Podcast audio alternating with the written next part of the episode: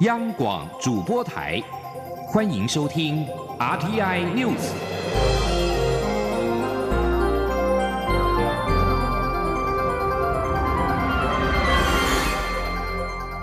听众朋友您好，欢迎收听这节央广主播台提供给您的 RTI News，我是张顺祥。蔡英文总统三号到新竹县新丰乡养猪场视察，他受访的时候表示。台湾口蹄疫拔针满一年，符合世界动物卫生组织口蹄疫非疫区的申请资格，有望让台湾迈入到口蹄疫的非疫区。总统表示，从一九九七年口蹄疫爆发之后，猪肉价格下跌惨重，重创台湾的养猪业，造成新台币上千亿元的经济损失。这样的教训永远不会忘记。而拔除疫情更是政府最为重要的事情之一。蔡总统说，台湾从去年的七月开始，猪、牛及羊等偶蹄类动物全面的停止施打口蹄疫的疫苗，至今没有疫情发生，符合世界动物卫生组织口蹄疫非疫区的申请资格。预计在明年五月，台湾、澎湖、马祖有望正式迈入口蹄疫非疫区，这也是扑灭口蹄疫重要的里程碑。继续把新闻焦点回到二零二零总统的大选，昨天晚上的国民党总统初选国政愿景电视发表会最终场，主题是经济、财政、环境跟能源。参选人郭台铭跟朱立伦就零到六岁国家养的证件频频交锋。郭台铭承诺，如果当选总统，不惜散尽家财，也一定会推行这项政策。参选人韩国瑜则是抛出六十五岁之后帮你养爸妈的证件，主张是由劳资政府三方共同的提拨长照基金。请听央广记者刘品希的报道。鸿海集团创办人郭台铭日前提出零到六岁国家养的证件，遭到执政党批评。党内总统初选对手朱立伦也提出质疑。郭台铭三号晚间在国政愿景电视发表会中表示，他如果当选总统，一定会实施这项政策。他将透过提升政府各类特种基金的投资报酬率，以及课征富人税，筹措裁员。即便届时裁员不足，他也会先用自己的财产垫资，就算。散尽家财也在所不惜。他说：“我也再次宣誓，投资孩子就是投资国家的未来。所以我当选中华民国总统，在我任内，零到六岁的孩子，国家一起帮你养的政策，一定会实施，一定会实现。就算散尽家财，也是在所不惜。”不过，朱立伦认为，零到六岁的孩子应该大家养，也就是高所得的自己养，中所得的帮忙养，低所得的国家养，这才符合公平正义。朱立伦并纠正郭台铭连每年新生儿的数据都说错，而且主权基金为专款专用，不能补贴育儿。希望郭台铭能够请教专家学者这项证件的可行性。就说请教一些专家，稍微了解一下，就会知道。务实可可不可能或务实可行？否则的话，您刚刚又承诺说要你要负责的话，那以你的身家大概只能负责一年左右。那我想这个也是蛮严重的一件事情啊。虽然证监会并没有交叉诘问的环节，但郭台铭在回答提问时反击朱立伦，并强调他所指的特种基金不包括六大退休基金。双方数度交锋，火花四射。参选人韩国瑜则提出六十五岁后帮你养爸妈的证件，他主张由劳资政府三方共同提拨长照基金，民众六十五岁后就可以将这笔钱用于长期照顾。他说：“将来由劳方、资方、政府三方面来协同，将来未来寿星阶级在就业的过程，可能可以定存一部分，就是长照这个基金。六十五岁以后，政府来帮你养爸爸妈妈。”那么要受照顾的长照的长辈，六十五岁以上，由自己的当年所存的长照的基金以及国民年金各出一半。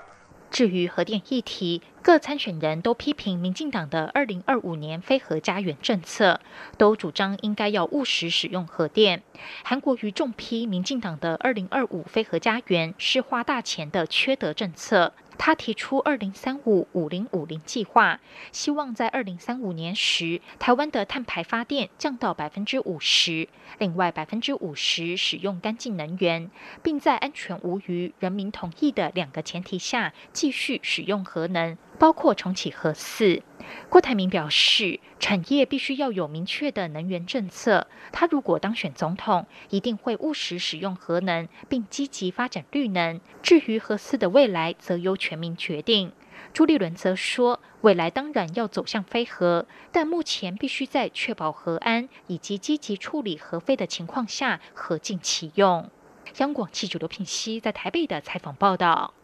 而国民党总统初选的国政愿景电视发表会聚焦的是经济议题。经济部表示，拼经济是政府的施政重心。台湾的经济也持续的增长，国内外的企业也加码投资，证明对台湾的信心。目前已经有多项具体的成果。时代力量近来开始启动二零二零立委选战的提名作业，而民进党跟时代力量在二零二零大选当中是否延续合作关系备受关注。民进党秘书长罗文嘉表示，站在保台抗中的大目标之下，实力跟民进党应该站在同一阵线。虽然选举难免有各自竞争的考量，但他仍期盼两党能够站在大目标之下，尽可能的谈。民进党的桥梁跟管道也一直敞开。记者刘玉秋报道。二零二零大选将至，时代力量三号举行记者会，宣布提名洪慈庸、林长佐两位现任立委继续拼连任。由于二零一六年立委选举中，洪慈庸、林长佐与民进党合作而顺利当选，民进党目前在这两区的艰困选区也还未提名，两党是否继续保持合作关系备受外界关注。针对民进党与实力在二零二零大选中的竞合关系，民进党秘书长罗文嘉三号出席中常会。前受访时表示，民进党与实力应该继续站在同一阵线，并在保台抗中的大目标下继续谈，且民进党的沟通桥梁一直敞开着。论家说，站在这个这个保台抗中的大目标下，我觉得我们应该说是站在同一阵线。当然，选举哈难免有各自一些这个竞争啊，或者安排啊，或者考量。但是我觉得，在大目标还是最重要了。在大目标下，我觉得尽可能要谈了。我想这个谈论的桥梁啊管道，还有门一直都敞开着。好，那怎么谈？我想要尊重一下这个。彼此嘛，要尊重他们。那在民进党这边，其实任何时间都没有问题。另外，针对太阳花学院领袖林非凡传出被罗文家征询出任党副秘书长，虽然罗文家日前受访时澄清没有此事，但媒体仍关注新人士的征询进度。罗文佳说，还在征询思考当中。至于林非凡是否曾是他口袋名单人选，以及是否仍不排除继续征询，罗文佳不愿多谈，仅表示林非凡很年轻，很有热血，但仍是未确定前，代表没有这件事情。中广电台记者刘秋采访报道。国民党总统初选民调在八号展开，民调执行小组召集人黄德福三号举行记者会，说明民调取样跟执行的方式，并表示民调最后一天会将做完的三千多份有效样本密封，等到十五号上午八点在党中央开封计算。对于退出初选的立委王金平，担忧民调遭到绿营操作。党主席吴敦义邀请王金平担任民调小组的总督导，也获得了中常委一致同意。刘品希报道，国民党总统初选将于八号展开一连七天的电话民调。退出初选的立委王金平三号上午举行记者会，表示党内各阵营充斥被做掉的焦虑，绿营也意图操作民调影响结果。他呼吁党中央立刻对外说明这次调查取样的特殊性，化解各方疑虑。对此，党主席吴敦义三号下午在中常会中提出邀请王金平担任民调执行小组的总督导，该想法获得常委一致通过。吴敦义也立即责成秘书长曾永权亲自邀请。总统初选民调执行小组召集人黄德福与组发会主委李哲华也在中常会前举行记者会，详细说明民调的取样方式与执行过程。李哲华表示，这次民调样本将从中华电信六百多万笔的电话资料库中抽取三千多份，几率比中乐透还低。民进党只是策略性的放消息，希望导致党内初选纷争，影响选后整合。他呼吁民众在民调期间在家等电话，避免让民进党得逞。他说：“等于用从这个样本从六百四十四万里面去抽出三千个有效样本，完成这个。”它的几率，蒋老师比中乐透的那一个 三码几率都还要低哦。所以民进党当然他是故意策略性的故意放这个消息来，希望制造国民党等于的初选有一些纷争的状态下，影响到你初选之后整合的工作。所以如果要避免哦，让民进党能够得逞，大家就七月八号到十四号，为了能表达你们的意见哦，请大家。都多留在家里面帮忙等电话。黄德福指出，五家民调公司将各持有八万份电话资料，电话号码完全不重复，也就是同一个住宅电话不可能接到两家民调机构打来。问卷分为甲乙卷，题目内容完全一样，只是甲卷是党内互比题型在前，政党对比题型在后，乙卷则相反。无论是互比或是对比题目，参选人的顺序都是由电脑随机排序。黄德福表示。这次民调排除任意成人法，而采用户中抽样，以年龄、性别等选择家中的受访者，以避免访问到的人都是家中固定接电话的人。这种方式花费的时间更长，但目的是避免造成更大的抽样误差。而受访者必须回答支持对象的全名才算有效。为了避免受访者回答唯一支持某某某或是非某某某不投，调查员会重复一次题目与人名，提醒受访者回答完整姓名。对于如果五家民调机构最后统计结果出现极端值，是否应该剔除？黄德福说，经过与各参选人代表讨论之后，最后共识仍是照原有的规定，每一家民调公司以政党对比占百分之八十五，党内互比占百分之十五，加总最后民调数据，并取五家民调机构数值平均计算。央广记者刘聘熙在台北的采访报道。司法改革重点大法庭新制将在今天四号上路。司法院希望借由这项全新的制度，确保终审法院法律的适用一致。欧阳梦平报道。立法院在去年底三读通过法院组织法部分条文修正案及行政法院组织法部分条文修正案，建构终审法院的大法庭制度，并将在七月四号上路。大法庭是功能性任务编制，采合议审判。最高法院民事大法庭及刑事大法庭成员是十一人，最高行政法院大法庭成员则为九人。大法庭裁判法律争议时，应进行言辞辩论，并强制由律师代理或辩护，必要时得征询专家学者的意见。过去常因法官的法律见解不一。导致裁判结果的不稳定，进而重伤判决的公信力。因此，司法院希望借由这项新制，确保终审法院法律适用一致。司法院司法行政厅厅长王梅英说。那民众到法院打官司呢，有时候会因为碰到那个法官不同而采取不同的那个见解，呃，导致裁判结果不同。那这个对司法公信力是很伤害的，甚至他还会有是不是有违反宪法平等权的问题？也就是说，相同的事物呢做不同的处理。那也因此呢，司法院在终审法院呢设立大法庭的那个机制。呃，让法律见解有歧义的时候呢，它可以那个统一，增加那个司法的安定性，还有呃裁判的可预测性。法案通过到上路只有半年时间，司法院除了找专家及实务界人士召开咨询会议，盘点所有相关子法，修正了约二十项，同时也在台湾各地办理说明会，密集向法官、检察官及律师界说明新制度。由于这项新制度上路，也涉及过去判例及决议的废除，因此司法院也盘点了过去公告在网站上的见解，并更新对外的法学资料检索系统。中央广播电台记者欧阳梦平在台北采访报道。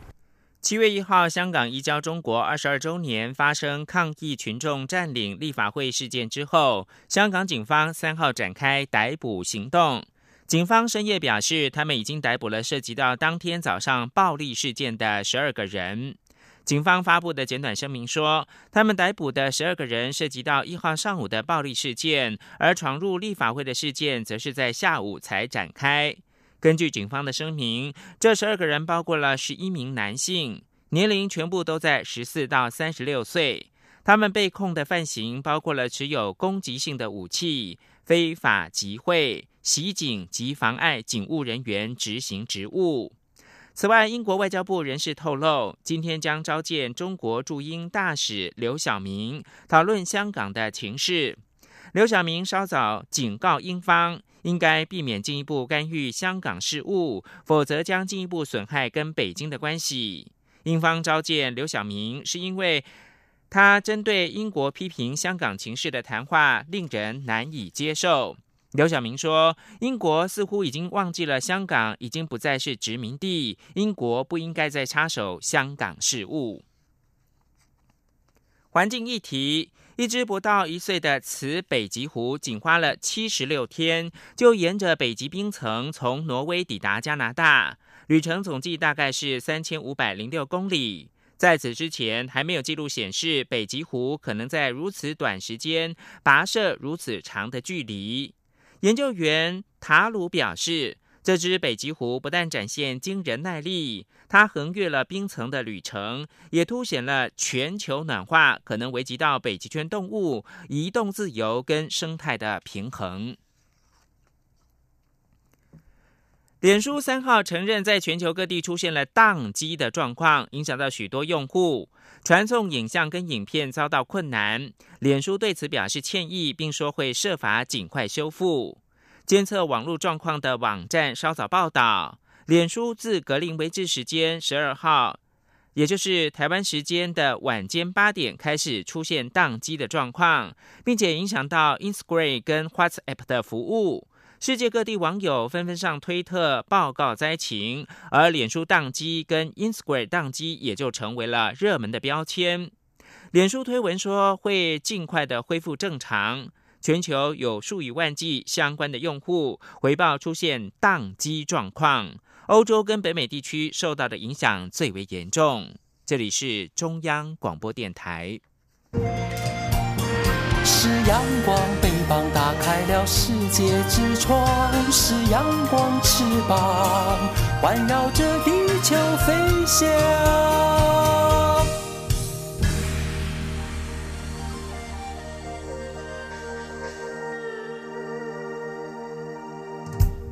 现在是台湾时间清晨的六点四十七分，又过了四十九秒。我是张顺祥，继续提供新闻。顶不住亏损压力，中职蓝明狗桃园队抛出了震撼弹，正式宣布启动球团的转卖程序，公开的征求买主。央广记者江昭伦报道。蓝明狗桃园队领队刘介廷三号中午正式召集球员，当面告知球员，球团决定启动转卖程序，随后也召开记者会向外界说明。刘介廷表示。公司踏入职业棒球十六年来，历经中华职棒的谷底，也看见中华职棒的成长。球队不论在战绩或是球迷经营上，都有目共睹。近七年就拿了五座冠军，因此会做出这样困难的决定。球团老板刘宝佑内心也相当不舍。但目前球队每年都必须从母企业拿到新台币一亿元左右的经费支持，加上近几年中华职棒快速发展，需要投入的人力与资源越来越多。他们深切体认到，由中小企业经营职业棒球的年代已经逐渐过去了。要维持球队的竞争力，就必须靠更有心、更有能力的企业接手，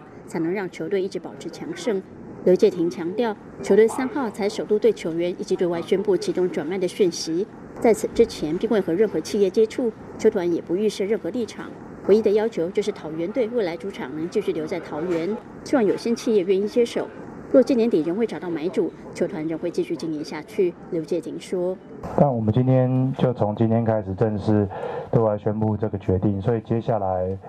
呃，如果有企业有兴趣的话，我们就会正式跟企业展开接触。那目前我们是没有预设啊任何的时间点。当然，如果能够在今年球季结束之后，作为一个时间转换的时间点。”我想也是一个呃很完美的一个结局，但是如果说未能在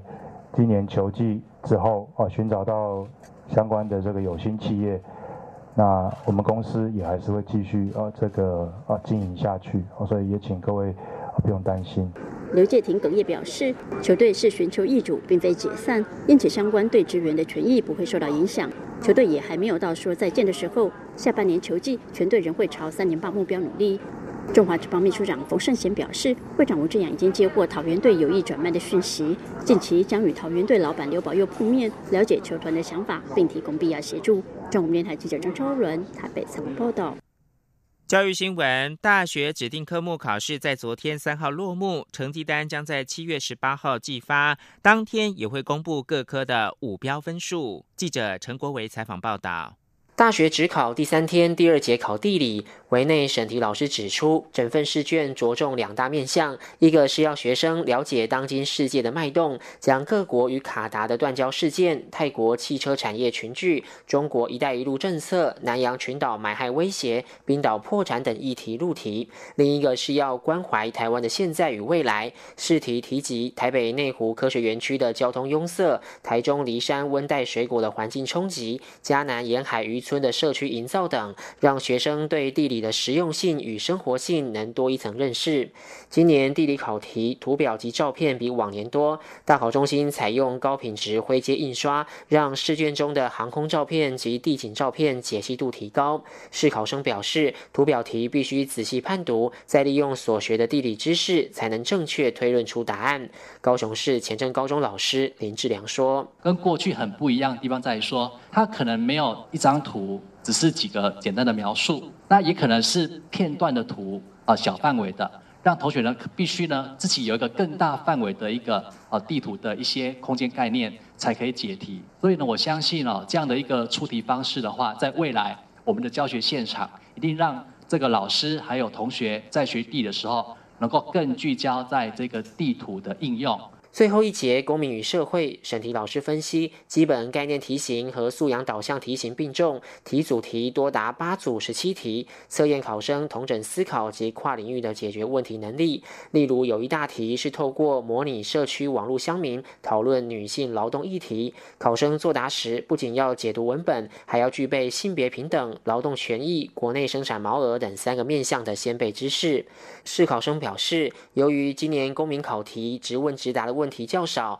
多数考题都是经过设计，需要考生应用知识判断的题目，因此整卷试题难易适中，并看得出来，命题老师希望高中生能在课程学习之余，多了解这个社会，再将所学应用于社会中的所见所闻。中央广播电台记者陈国伟台北采访报道。事实上，大学指定科目考试是从七月一号考三天，考到三号。那么昨天是最后一天，考的是历史、地理跟公民与社会。而在历史的部分呢，强调的是史料论证，一般认为是非选择题比较难。财经焦点：川习会在 G 二十高峰会上顺利落幕，但带给全球金融市场的好消息只有一日行情。三号亚洲股市普遍走弱。台股期货早盘一度崩跌五百点，市场表示，台股期货市场对于台股现货市场是先行指标。以目前外资在台股期货多单的比重来看，应该是属于短期调整的现象。不过，由于美中贸易战的风险还没有解除，半导体下半年仍然是有衰退的隐忧。请记者陈立信鸿报道。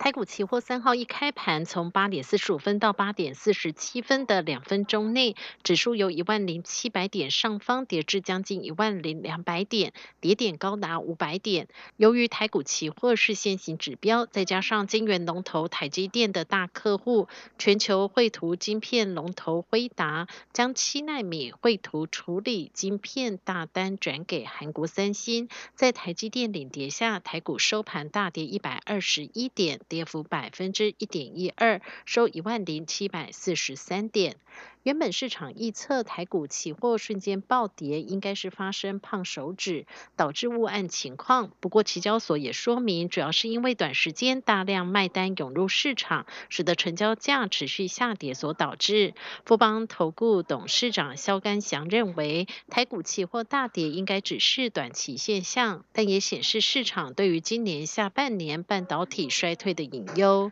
肖干祥说。它是一个先行的一个指标啦。那么也就是说，从目前包括外资的这个多单的比重来看，我们到认为它可能是一个短期的现象，短期的一个调整现象。好，是不是？呃，它在这个整个川普结束之后啊，那么这个做一个呃强劲的反弹，尤其是华为相关的股票做一个强劲反弹之后，那我刚才说过，整个半导体的趋势也可能会比较弱，在电子股这个这一块里面，可能有一些反应。富邦金控三号举行二零一九富邦财经趋势论坛，富邦金也认为，虽然 G20 川协会后放宽对华为零组件供应的限制，但是后续的风险并没有解除。根据主要的研调机构调查，今年的半导体产业市场规模将因为美洲贸易战及科技战影响而衰退，且由于台股占 MSCI 新兴市场指数权重下滑，在中国大陆 A 股权重将持续增加的趋势下。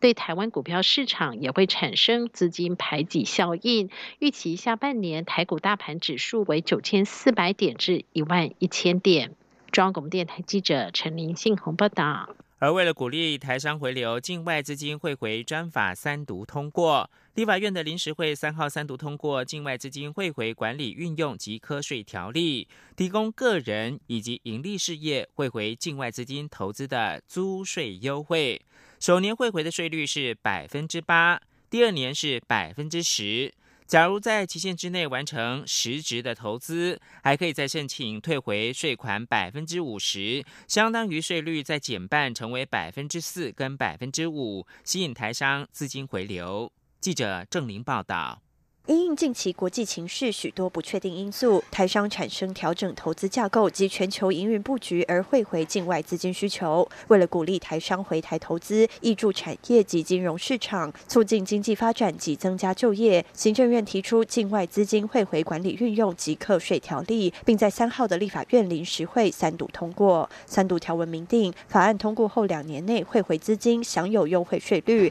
第一年汇回税率百分之八，第二年汇回百分之。之时，若实质投资特定产业，可退回一半已缴税款，等于实质税率降至百分之四或百分之五。条文也明定，汇回资金必须存入金融机构专户控管，不得用于购置不动产，以避免炒作房市，且应符合洗钱防治法、资恐防治法及相关法令规定。参与修法的民进党立委施一方表示，在全球经济与租税环境改变下，本次立法将鼓励台商将境外资金汇回台湾，让资金得以挹注我。国产业与金融市场发展国内经济。那本次的立法，不管在适用性的对象、原则或者申请的过程、税务资金的应用及适用的年限、资金的管制等等，也做了完整的配套。那对于资金的炒房的阻断，也排除了不动产及动不动产证券化的投资。条文明定，外汇专户有百分之五资金得以自由运用，百分之二十五可从事金融投资，其余百分之七十进行实质投资。未从事金融或实质投资的资金，应于外汇存款专户内存放五年，满五年后可分三年各三分之一提领。